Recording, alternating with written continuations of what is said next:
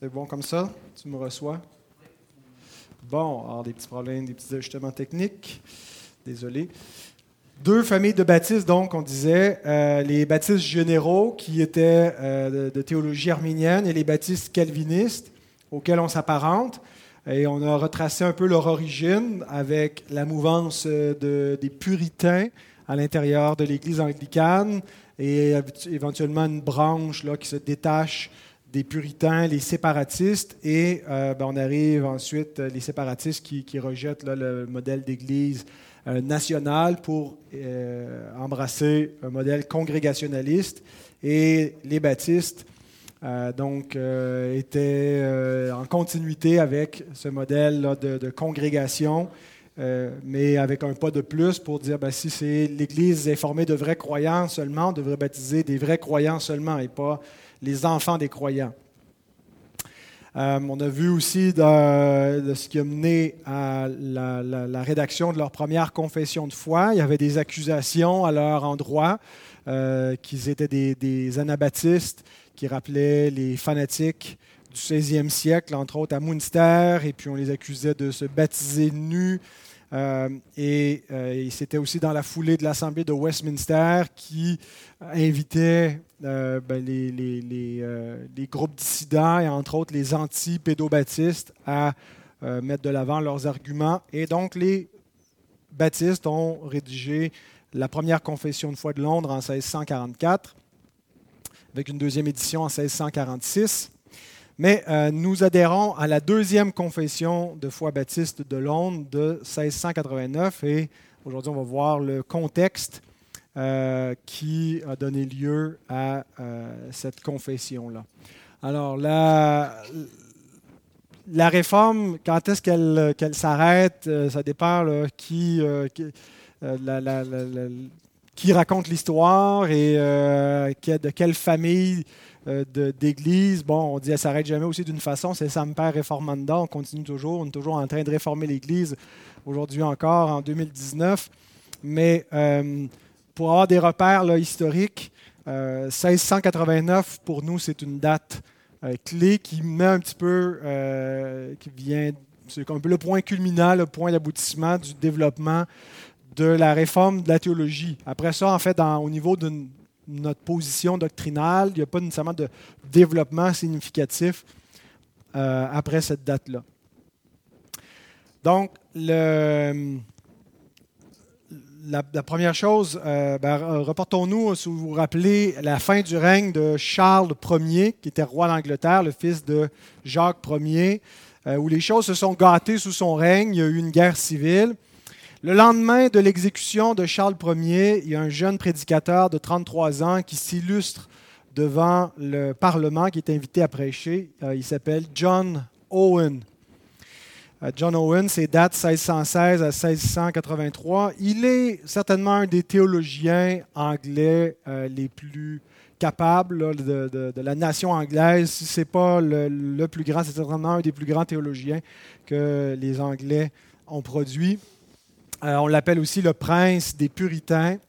et c'était un défenseur de l'orthodoxie calviniste euh, il a écrit euh, beaucoup. On a ses, écrits en plusieurs euh, volumes.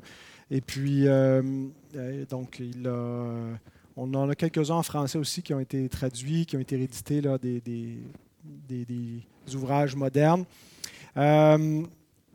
Donc, on connaît peu de choses sur sa vie personnelle parce qu'il n'est pas un livre ouvert comme d'autres puritains pouvaient l'être. Personnage plus réservé. Euh, un homme aussi qui a souffert beaucoup. Sur 11 euh, enfants, il y en a 10 qui sont morts dans la petite enfance. Euh, et la onzième qui a survécu jusqu'à l'âge adulte est quand même morte avant lui de la tuberculose. Donc, c'est quelqu'un qui connaissait aussi la souffrance. Il avait une grande amitié avec Oliver Cromwell, qui euh, est devenu le, lord protecteur d'Angleterre pendant la Révolution anglaise, ben, après que le roi a été euh, condamné, euh, décapité. Ben, qui était la, figure d'autorité, comme on n'avait pas de roi à ce moment-là. Eh c'est Cromwell qui était le, général de l'armée et qui, lui, était de l'aile puritaine. Euh, et donc, euh, Cromwell était un, proche, un ami de euh, Owen, et puis il a ouvert des portes pour qu'il occupe des postes prestigieux, entre autres le poste de vice-chancelier de l'université de Oxford. Et ben, leur amitié va être un peu compromise lorsque euh, le Parlement offre la royauté à Cromwell, et puis un bout de temps, Cromwell va, euh, va être un peu tenté par la couronne. Et euh, Owen, on sollicite Owen pour mener une pétition pour s'opposer à cela. Et donc, Owen voyait un peu comme un compromis de, Cromwell de sa part d'hésiter à euh, prendre la couronne. Et euh, donc, quand Cromwell, à ses funérailles, Owen, euh, va être absent. Je ne sais pas s'il n'a pas été invité. Ou, en tout cas, il y a eu un bris dans leur amitié à partir de ce moment-là. On va juste shifter un peu.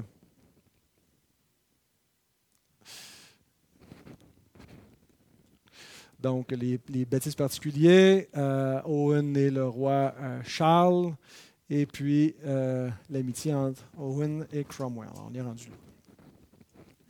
Alors, il avait aussi une proximité avec euh, certains ministres baptistes, euh, comme, comme la plupart des, des autres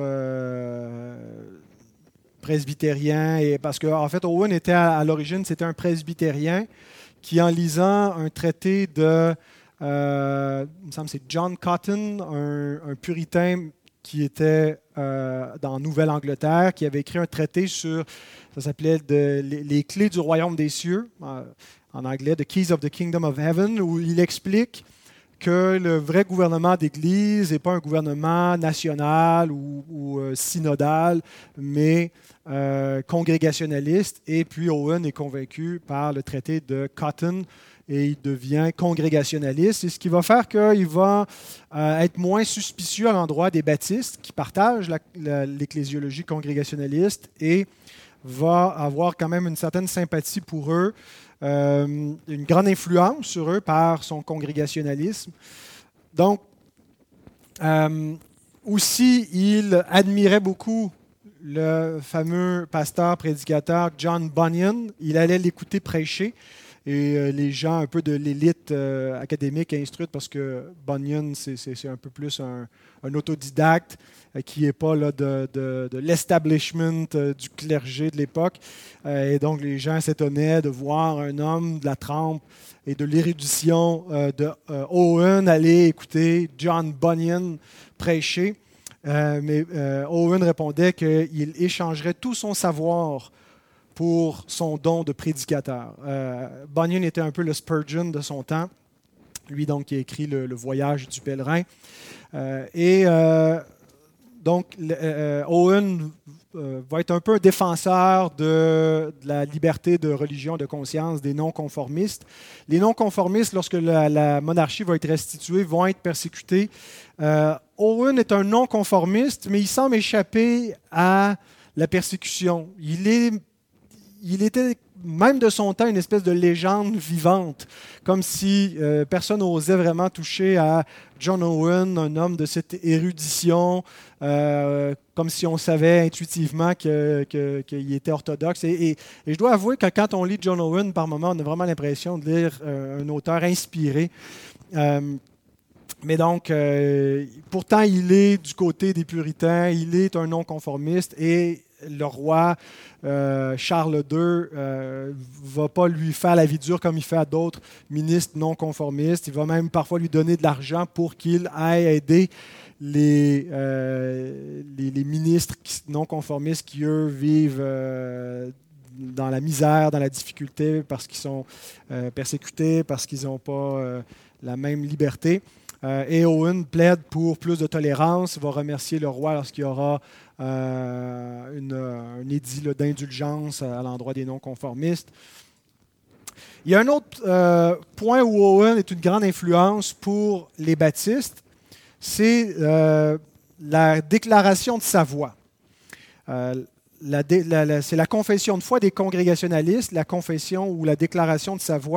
Alors, on l'appelle comme ça parce que pendant deux semaines, les congrégationalistes se sont réunis dans le palais de Savoie en octobre 1658. Euh, donc, Owen est, est, certainement la figure la plus connue de ce rassemblement, aussi Thomas Goodwin. Euh, qui étaient présents. Et qu'est-ce qu'ils ont fait? Ben, ils ont révisé la confession de foi de Westminster, qui venait d'être publiée en 1647. Euh, donc, le gros travail des, théologiens presbytériens.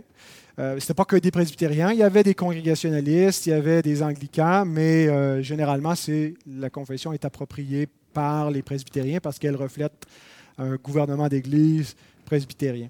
Et euh, donc, pendant deux semaines, ils ont révisé cette confession et ils y ont intégré la plateforme de Cambridge, qui était en fait une, une euh, désaffirmation des, des, articles de foi rédigés par les églises congrégationalistes de Nouvelle-Angleterre. C'est un peu, donc, c'était la confession de foi euh, spécifiquement sur l'Église, sur la doctrine de l'Église par les congrégationalistes en Amérique. Et eux l'intègrent à la confession de Westminster avec il appelait ça le the platform of polity, un peu comment le, gouvernement d'Église doit être dirigé de manière congrégationaliste.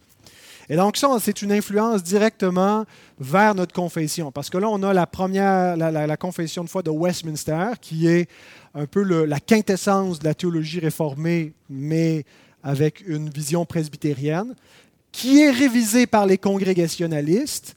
Donc, on conserve la théologie réformée, mais on lui donne une ecclésiologie congrégationaliste, qui ensuite est révisé par les baptistes. Notre confession suit cette trajectoire-là.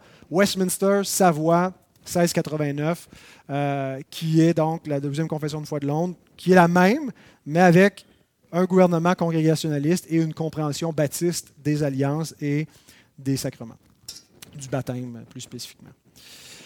Euh,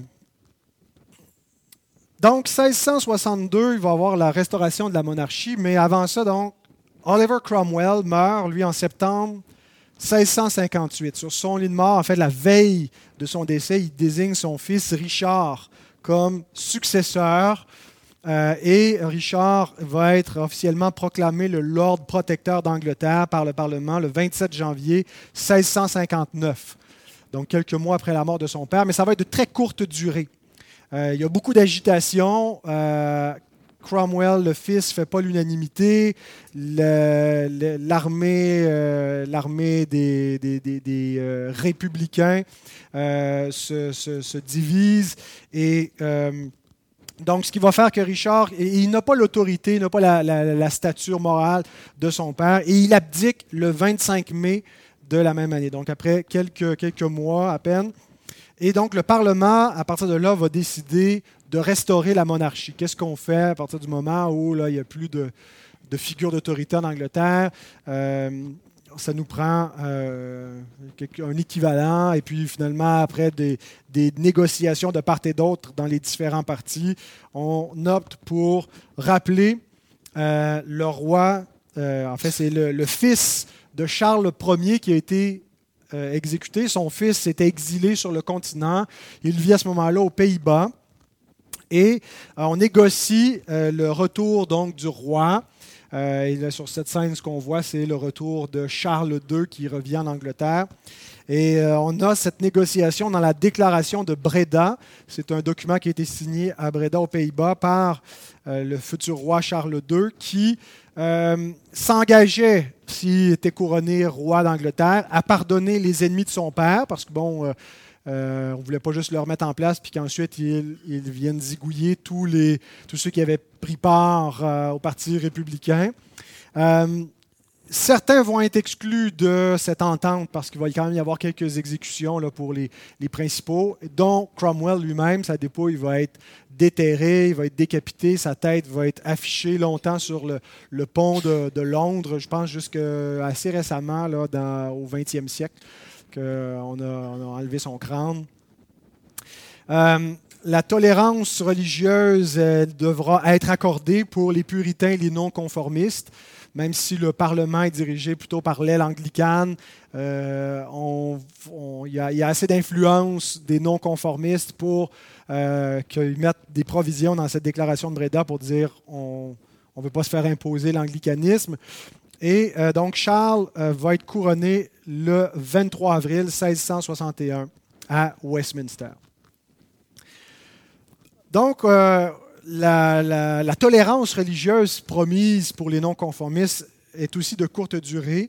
Euh, en fait, ce qui vient euh, euh, faire virer le capot de l'aile anglicane, c'est qu'il y a un groupe terroriste qui se nomme la cinquième monarchie, dirigé par un dénommé Thomas Venner, qui tente de, qui fait un attentat qui va durer environ quatre jours à Londres, 22 morts. Euh, et en fait, c'était un groupe qui cherchait à établir le règne millénaire de Christ. Ils avaient déjà euh, fait un attentat semblable, ou en tout cas essayé d'en faire un sous Cromwell. Ils avaient été neutralisés.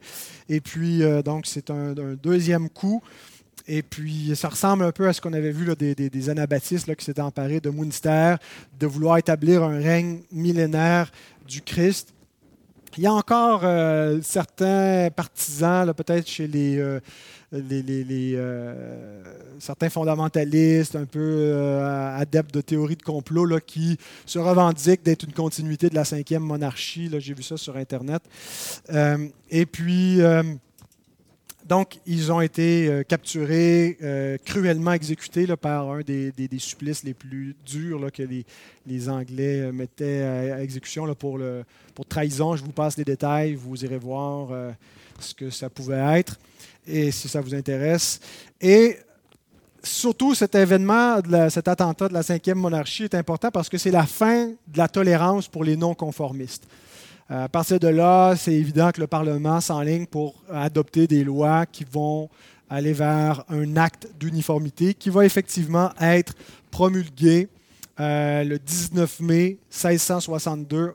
Le, Parlement adopte un acte d'uniformité qui impose l'anglicanisme. Euh, donc, les prières publiques, les sacrements, les rites doivent être célébrés selon la nouvelle édition du livre de la prière commune. Et puis, euh, ben, là, ça vient avec euh, l'éviction d'environ 2000 ministres, parce que pour que l'ordination au sein des églises anglaises soit euh, valide et reconnue, qu'on puisse être, avoir le droit de, fonctionner comme ministre, il faut être ordonné selon le, rite de l'Église anglicane, dans, dans une conviction épiscopalienne. Donc, près de 2000 ministres sont, euh, sont plus reconnus. Et puis, euh, ben, il y en a beaucoup qui vont, qui vont fuir. C'est le début euh, des persécutions. Ici, on voit un, rassemblement de non-conformistes dans lesquels les autorités surviennent et les, prennent par surprise. On mettait aussi un, rideau comme ça pour, d'un côté, il y avait le, prédicateur qui prêchait avec les membres qui pouvaient voir le prédicateur. Euh, les, gens qui voulaient visiter ou se joindre euh, étaient de l'autre côté du rideau, ne pouvaient pas le voir, parce que si jamais les autorités arrivaient, comme on le voit sur cette scène-là, ben là, le prédicateur se mélangeait à la foule, puis on ne savait pas qui il était, avec les membres qui savaient. Donc, les baptistes étaient dans la même catégorie de gens, faisaient des rassemblements clandestins dans des maisons privées. Euh, puis souvent, comme ça, se faisaient dénoncer par, un peu comme on voit en Chine aujourd'hui, là, le gouvernement offre de l'argent pour euh, ceux qui vont euh, dénoncer les chrétiens, les rassemblements de chrétiens. Donc, c'est difficile de faire l'évangélisation parce que tu invites des gens puis tu ne sais pas si finalement ils vont te, dénoncer aux autorités. Alors, ce que les chrétiens vivent en Chine en ce moment, c'est ce que les chrétiens vivaient aussi, les non-conformistes vivaient en Angleterre euh, au 17e les non-conformistes sont exclus des fonctions publiques. Euh, ils ne peuvent pas avoir de diplôme de Cambridge ou d'Oxford. Et donc, tout ce qui leur reste comme euh, travail, euh, parce que comme tu ne peux pas exercer le droit ou le, ministère ecclésiastique, des choses comme ça, ils doivent se rabattre sur le commerce. Les Juifs vont être des banquiers, les protestants vont être des commerçants les non-conformistes, j'entends, et euh, ce qui va faire que euh, ben, beaucoup des, gens très très riches du 17e, 18e étaient des protestants non-conformistes. Des baptistes, des congrégationalistes, des presbytériens. Et ça vient relativiser un petit peu la d'un sociologue, Max Weber, qui disait que pourquoi est-ce qu'il y a un lien aussi étroit entre le calvinisme et le capitalisme, c'était parce que la doctrine de Calvin sur l'élection faisait en sorte que les gens, pour chercher leur assurance du salut, cherchaient dans une vie euh, bénie et prospère des évidences qu'ils étaient des élus je pense plutôt que quand on, en tout cas dans le contexte anglais, le fait d'être euh, marginalisé ben, fait en sorte qu'il faut, pour survivre, trouver des moyens euh, euh, où on ne dépend pas du tout de, l'État, on est complètement autonome.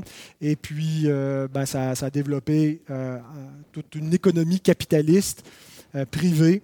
et ce n'est pas nécessairement en lien avec une théologie calviniste, c'est que ces tenants-là étaient ceux qui étaient marginalisés. Euh, donc, c'était pas juste un acte d'uniformité lousse, c'était strict. On exigeait euh, une pleine souscription pour tous ceux qui officiaient. Alors, on ne pouvait pas juste faire semblant en toute bonne conscience de dire bon, je ne souscris pas vraiment, mais je fais semblant de souscrire parce qu'on euh, on exigeait un serment d'allégeance alors, ce qui a fait que tous les noms, euh, tous les noms conformistes étaient touchés. Ce n'est pas seulement les, baptistes, les congrégationalistes, les presbytériens aussi, euh, tous ceux qui n'étaient pas anglicans, les catholiques. Euh, et donc, plusieurs se sont réfugiés sur le continent d'Europe ou d'autres sont venus en Amérique. C'est pour ça qu'il y a toute une vague d'immigration puritaine au début des colonies américaines.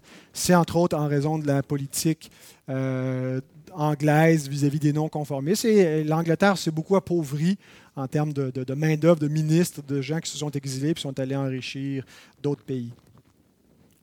Alors, c'est le début des, persécutions pour les baptistes.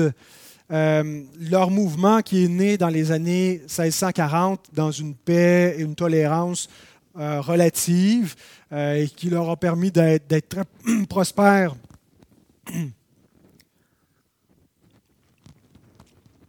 ils ont, euh, ils ont beaucoup euh, multiplié là, dans les, premières années. Vous vous souvenez là, des, chiffres que je vous avais donnés là, quand euh, à peine deux décennies, deux décennies, ils étaient passés de 7-8 églises à Londres à une centaine et plus dans les, îles britanniques. Alors, une grande croissance, mais le contexte de la Révolution anglaise, faisait qu'ils avaient plus de liberté, que c'était des non-conformistes, les puritains qui, étaient au pouvoir. Et euh, par la suite, ben, euh, la deuxième génération, elle, va passer par les persécutions. Ce qu'on voit ici, c'est Bunyan euh, emprisonné, pouvait recevoir parfois de la, visite. Je pense c'est sa, petite fille. Il avait une certaine tolérance, mais il va passer une douzaine d'années en prison. En fait, assez rapidement, dès 1661, il est emprisonné parce qu'on exige qu'il cesse de prêcher. Euh, mais euh, en fait, tout ce qu'il avait à dire, c'est j'accepte, et il aurait pu continuer à être un baptiste, euh, prêcher secrètement, mais non, il ne voulait pas, et sa, conviction était que Dieu l'appelle à prêcher, il va continuer à prêcher, puis s'il doit aller en prison pour ça, ben, il ira, mais il aura même parfois la sympathie de, ses gardiens de prison qui le laissent sortir quelque temps pour aller prêcher, sous promesse qu'il va revenir donc, euh, va être emprisonné jusqu'en 1672, euh, où il y a une déclaration royale d'indulgence pour les non-conformistes. Owen a sûrement quelque chose aussi à voir là-dedans. Alors, c'est le temps des réunions clandestines, des cultes où on ne chante pas pour ne pas attirer l'attention, où on a toutes sortes de stratégies pour essayer d'échapper aux autorités.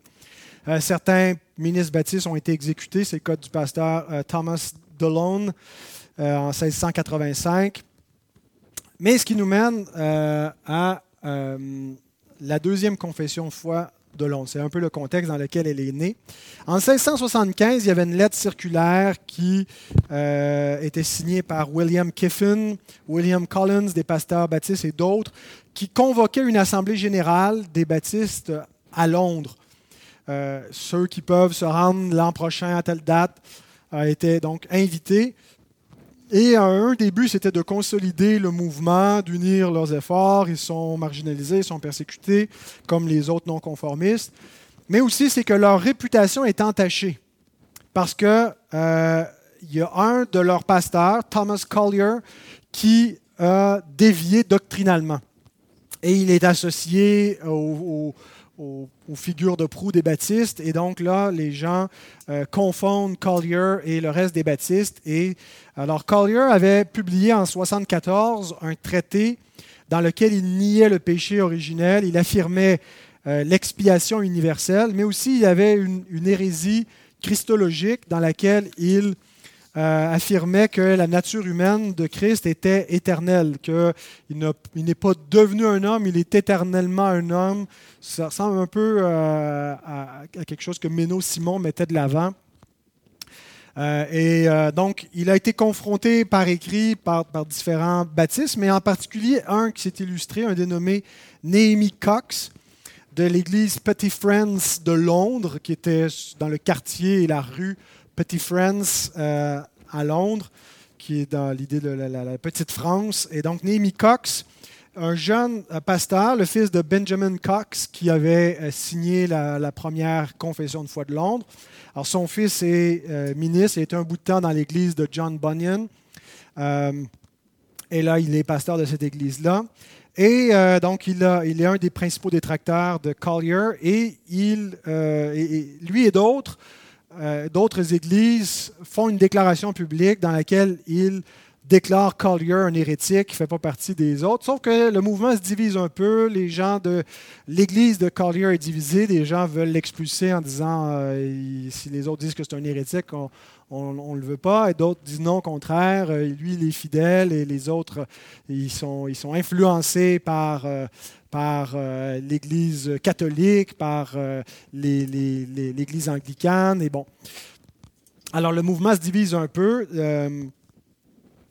et ce qui fait que il y a un autre problème, c'est que le, le traité de Collier s'intitule Une confession de foi. Et là, il est assez connu, il est connu comme un baptiste. Les gens qui veulent savoir qu'est-ce que les baptistes croient, ben, ils vont vers leur confession de foi, mais ils ne vont pas vers la première confession de foi de Londres. D'abord parce qu'elle était difficile à trouver, elle n'était pas trop en circulation. Et euh, tout le monde euh, qui n'est pas des milieux baptistes tend à croire que ben, finalement, ce que Collier écrit, ça représente la confession de foi des baptistes. Alors, on veut se distancier et on voit le besoin euh, d'écrire une nouvelle confession de foi pour affirmer publiquement notre orthodoxie. Et donc, c'est ce qui est résolu le 27 août 1677 par l'Église de Petit Friends dans les minutes, dans les procès-verbaux de l'Église. Euh, on peut lire qu'il a été résolu qu'une nouvelle confession serait rédigée euh, et publiée. Et euh, donc, c'est probablement le, pasteur Cox et son associé, son co-pasteur William Collins, qui reçoivent cette tâche. On n'a aucune image de ces de ces personnages étaient peu connus euh, pour l'époque, parce que le mouvement baptiste est quand même marginalisé. Alors, on n'a pas le luxe d'avoir des icônes de euh, nos, premiers euh, héros dans la foi. Alors, Cox et, l'Assemblée des délégués des pasteurs baptistes à Londres aussi le reconnaît comme un, un excellent théologien qui est apte à compléter cette tâche de euh, travailler sur cette confession. Alors c'est dans ce contexte-là que va voir le jour la deuxième confession de foi de Londres de 1677. Ce n'est pas en 1689 qu'elle est euh, apparue. Euh, et ce qu'on voit finalement, c'est que le but de cette confession, ce n'était pas de se séparer des, des autres groupes non conformistes, des presbytériens, des congrégationnistes, des non-anglicans. C'était plutôt d'affirmer euh, de réaffirmer leur appartenance à l'orthodoxie réformée avec eux, leur unité dans la foi en prenant la même base, la même confession de foi que eux, la Westminster modifiée. Alors, mais le but, on voit, c'était de montrer leur unité de foi avec les autres euh, réformés calvinistes qui étaient persécutés, avec bien sûr des distinctions propres à eux, mais euh, on voit dans quel contexte ils ont fait cela et dans quel but. Alors, mais pourquoi, si c'est euh, la confession de 1677, on l'appelle la 1689? Et on va terminer avec ça, la dernière page d'histoire. C'est le contexte de la glorieuse révolution qui explique pourquoi 1689. Euh, Charles II, donc le fils de Charles Ier, qui est le roi euh, à la restitution de la monarchie, meurt sans héritier. en 1685. Alors, qu'est-ce qu'on fait? Ben, c'est son frère, Jacques, qui était un duc, qui va être couronné roi. Jacques II, qui devient roi. Jacques, officiellement, il était dans l'anglicanisme, mais il penche un petit peu vers le catholicisme et euh, ben, il a marié une catholique. Euh, et euh, clairement, c'est évident qu'il veut faire de la place au catholicisme parce qu'il multiplie les actes de, tolérance pour permettre au catholicisme de reprendre place en Angleterre. alors, les, parlementaires plutôt convaincus du protestantisme, qui craignent la, réintroduction d'une influence d'un pouvoir étranger italien euh, en Angleterre, voient ça d'un mauvais œil. Et euh, Jacques II va être le dernier monarque catholique d'Angleterre. Euh, lorsqu'il va être remplacé, il va y avoir par la suite un acte d'établissement qui va déterminer comment est-ce que les, liens de succession à la monarchie et la religion a préséance sur le sang. Euh, un, descendant direct catholique, euh, par exemple, celui qui est le premier dans l'acte de succession actuellement en Angleterre, le, prince euh, Philippe, s'il devenait catholique, ben, ne pourrait pas devenir roi d'Angleterre à la mort d'Élisabeth. il faut donc, et, ça, ça remonte à des, des traités du début du 18e siècle. Euh, et dans le contexte de la glorieuse Révolution. Alors, Charles II est catholique, euh, Jacques II est catholique. Euh, lorsque son fils, il a un fils qui naît en, 1688, les, protestants craignent une dynastie catholique, un roi catholique, il a un fils, il va grandir catholique, et donc s'il est le premier dans l'ordre de la succession. alors qu'est-ce qu'ils font? Ils demandent l'aide de Guillaume III, d'Orange, qui est gouverneur des Pays-Bas, euh, qui est marié avec la fille de Jacques II. Euh, et donc, Guillaume III peut avoir des prétentions sur le trône anglais parce qu'il est lié au roi actuel par mariage avec sa fille. Et il est un protestant. Alors, on lui demande de venir euh, et d'envahir l'Angleterre pour prendre le contrôle euh, et renverser l'actuelle euh, monarchie. Alors, Guillaume euh, hésite un peu, mais comme il voit que les Français sont occupés à se battre avec les Allemands et que les Français qui sont un royaume catholique ne vont pas venir à la rescousse du roi Jacques II, décide de tenter le coup. Il débarque en Angleterre avec l'armée hollandaise, mais soutenu par des troupes anglaises protestantes sur le territoire des Anglais. Jacques s'enfuit en France. Alors, le Parlement interprète la fuite de Jacques comme une abdication. Il a officiellement renoncé au trône. Ce n'était pas le cas, mais c'est ce que le Parlement fait valoir parce que tout ça doit être légal et adopté euh, par des lois, par des, actes euh, officiels. Et euh, donc, on interprète ça comme une abdication. Et en 1689, Guillaume III et Marie II deviennent rois et reines d'Angleterre. Ils sont conjointement couronnés. Euh, ils sont tous les deux les monarques euh, régnants. Parce qu'en fait, c'était Marie qui était euh, la vraie héritière. Jacques va tenter vainement de revenir, mais il va être repoussé, puis va aller finir sa vie en France chez son cousin Louis XIV en étant soutenu par lui. En 1689, donc, c'est une année très importante pour le Parlement anglais parce qu'il adopte la Déclaration des droits. Ce n'est pas la Déclaration des droits de l'homme, c'est la Déclaration des droits euh, du roi. Euh, en fait, c'est pour limiter le pouvoir royal, euh, où on se dirige de plus en plus vers une monarchie constitutionnelle. le roi garde une fonction, c'était plus prédominant que ça l'est aujourd'hui, mais de plus en plus, le Parlement prend du pouvoir et la couronne en perd. Mais on adopte aussi l'acte de tolérance. Et ça, c'est en 1689. L'acte de tolérance, c'est la liberté religieuse de certains non-conformistes. C'est-à-dire les non-conformistes qui n'étaient pas des anti-trinitaires, tous ceux qui rejettent la Trinité, euh, ils ne sont pas couverts par l'acte de tolérance.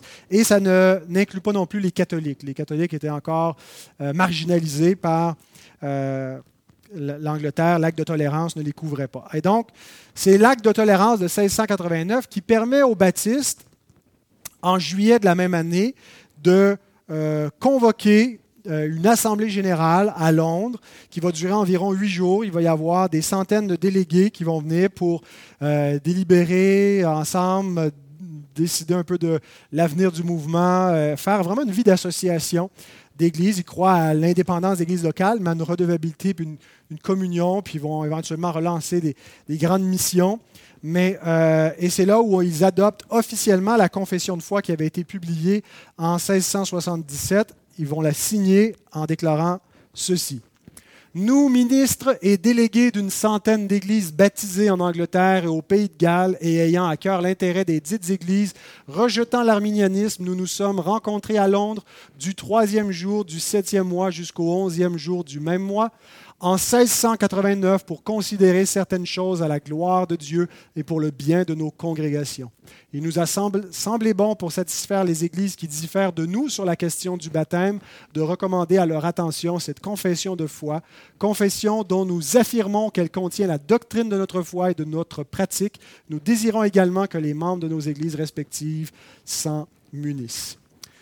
Alors, vous voyez que c'est encore là cette intention de euh, s'identifier avec les autres non-conformistes comme étant de la même famille, mais ils ont des divergences sur la question du baptême, mais ils les minimalisent en disant euh, il y a beaucoup plus qui nous unit et c'est ce qu'on met de l'avant et vous pourrez voir ce qu'on croit exactement dans cette confession. Et c'est pourquoi on l'appelle la deuxième confession de foi de 1689, parce que c'est là qu'elle a été adoptée plus formellement, même si elle a été publiée en 1677.